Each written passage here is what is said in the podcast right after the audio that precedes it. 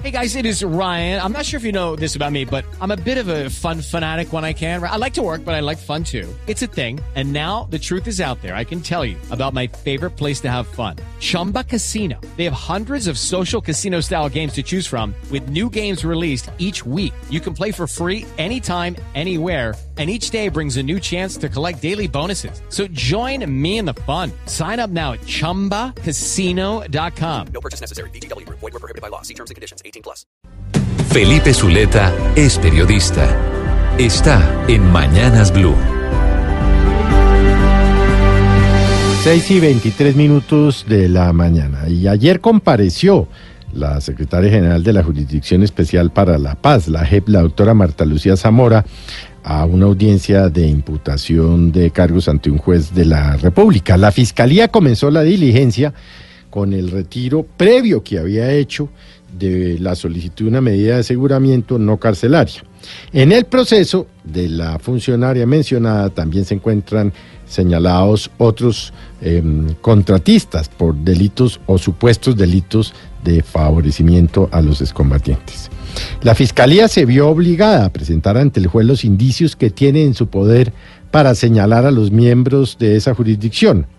El centro de los cuestionamientos que tienen los investigadores en contra de estos procesados de los que estamos hablando está en la forma en la que el guerrillero Fernando Arellán, condenado por el bombazo del Club del Nogal, y Pastor Álape e Israel Alberto Zúñiga, lograron obtener el permiso de la JEP para salir de Colombia. En un comienzo, la doctora Zamora fue acusada por el delito de falsedad ideológica, pero relacionados con estas salidas de estos guerrilleros. Pero ha dicho ella la salida de la audiencia que llama mucho la atención que el caso giró hacia otros hechos relacionados con supuesto asesoramiento ilegal, abuso de función pública y perturbación de actos oficiales. Ella y los otros imputados se declararon inocentes, no aceptaron los cargos.